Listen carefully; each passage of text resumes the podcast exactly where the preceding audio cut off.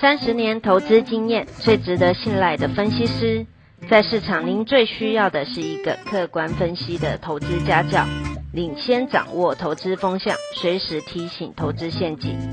亲爱的粉丝朋友们，一定要记得要按订阅，并且开启小铃铛，才不会漏掉蔡总每一天对盘市精辟的解析哦。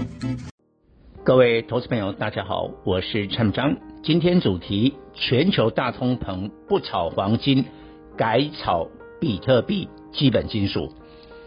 台股的多空关键字都是通膨，全球性通膨的力道及持续时间都将超越原先预期。目前最新研判，通膨维持高档的情况还会维持一年。美国 CPI 维持在四至五趴水准。台湾 CPI 将站上三趴，各种工业及民生物品将短缺。台股已连涨三年，二零一九年涨二十三趴，二零二零年涨二十二趴，二零二一年迄今涨十三趴，二零二二年即使再涨也会涨幅缩小。然而，影响全股市的因素不仅通膨，还有其他各种复杂变数。上周，美国发布的企业财报，银行、工业股第三季的获利优于预期，带动道琼指数重返三万五千点，目前距离历史天价仅一趴幅度。这显示，身为全球股市龙头的美股并无修正或走空风险，台股也不需要过度担忧。本周季线反压一七一零零点。有待克服，只要美国科技股财报也优于预期，联动台股仍有反弹空间。美国新冠疫情以来已印钞逾十兆美元，债台高筑，负债负债二十八兆美元，已远超过 GDP 二十一兆美元。美钞不值钱，货币贬值说穿了就是通膨作祟。旧时代对抗美元贬值要买黄金，但这两年黄金没涨到，目前每盎司一千七百六十七美元，较年初高点二零七二美元下跌十五趴。但新时代的比特币目前六点二万美元，较去年初的三千两百美元大涨十八倍。比特币宛如打不死的怪物。上半年高点六点五万美元后，中国全面打压，宣布比特币为非法金融资产，并禁止挖矿，致使比特币跌到二点八万美元，腰斩有余。中国为何打压比特币？表面挖矿耗电，实际上中国民间大量资金外流的管道正是比特币。在川普时代，美国也对比特币不友善，主因共和党。金主是华尔街银行业，如果比特币合法，将吃掉传统金融业版图。于是银行业积极游说政府不可核准比特币 ETF。但近来传出美国 SEC 将核准第一支比特币 ETF 上市，十月十九日在纽约交易所上市，并不直接持有加密货币，而是投资与比特币。业务有关的公司，例如电动车特斯拉持有大量比特币，及挖矿区块链有关的公司，为何在这个时点核准比特币 ETF？恐怕美国政府考量通膨恶化，使联总会很快缩减 QE，核准比特币 ETF，使比特币持续作为中国资金外流的地下管道，可以接收热钱。以往模式是美国印钞换取中国生产的廉价商商品，最后减债升息回收美元，把通膨烂摊子留给中国承担。现在有比特币新武器，中美之间金融战争升级了。若核准第一支比特币 ETF，将来就有第二、第三支 ETF，表示传统的基金。及最保守的养老基金都可投资比特币，后续的反应恐推升比特币涨到八至十万美元。特斯拉年初创天价九百美元后陷入整理，但近来涨回八百四十三美元，离天价只有七趴一步之遥。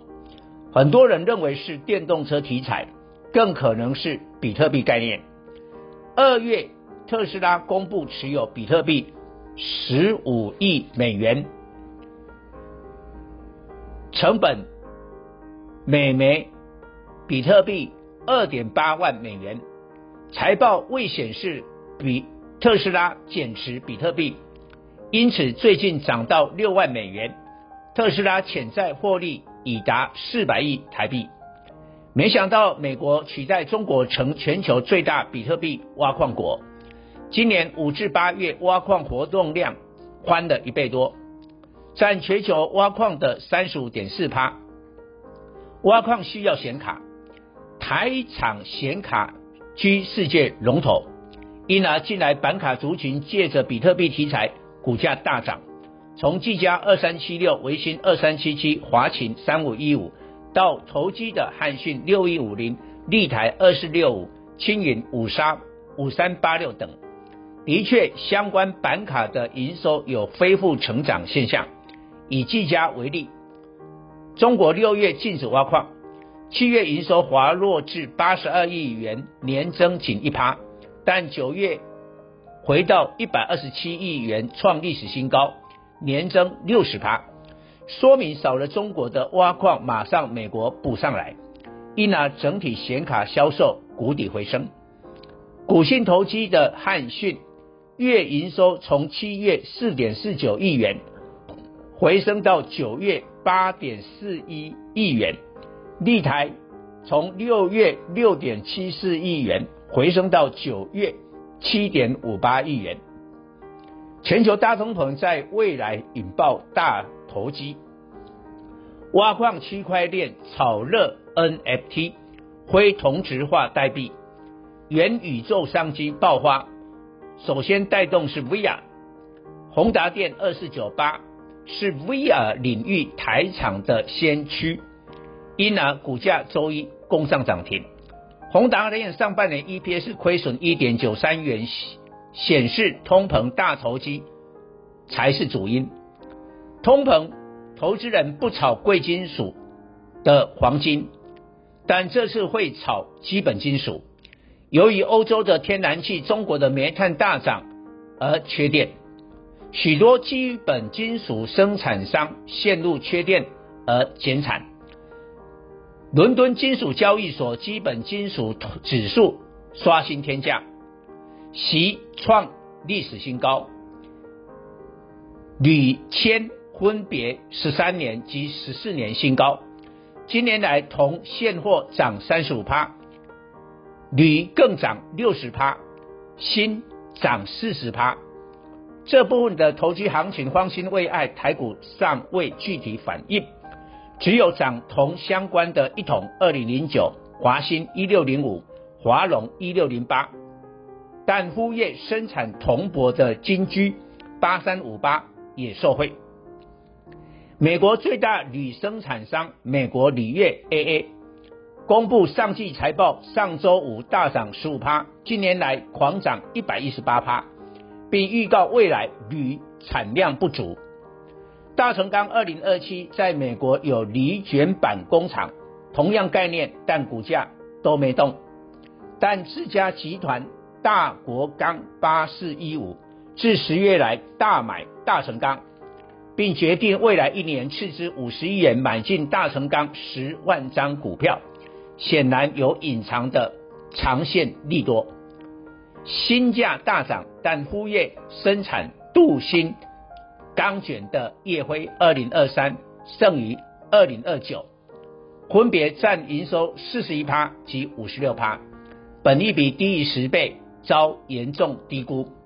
新价大涨，但中钢十一月盘价持平，烨辉剩余的镀锌钢卷利差将扩大。以上报告。本公司与所推荐分析之个别有价证券无不当之财务利益关系。本节目资料仅供参考，投资人应独立判断、审慎评估并自负投资风险。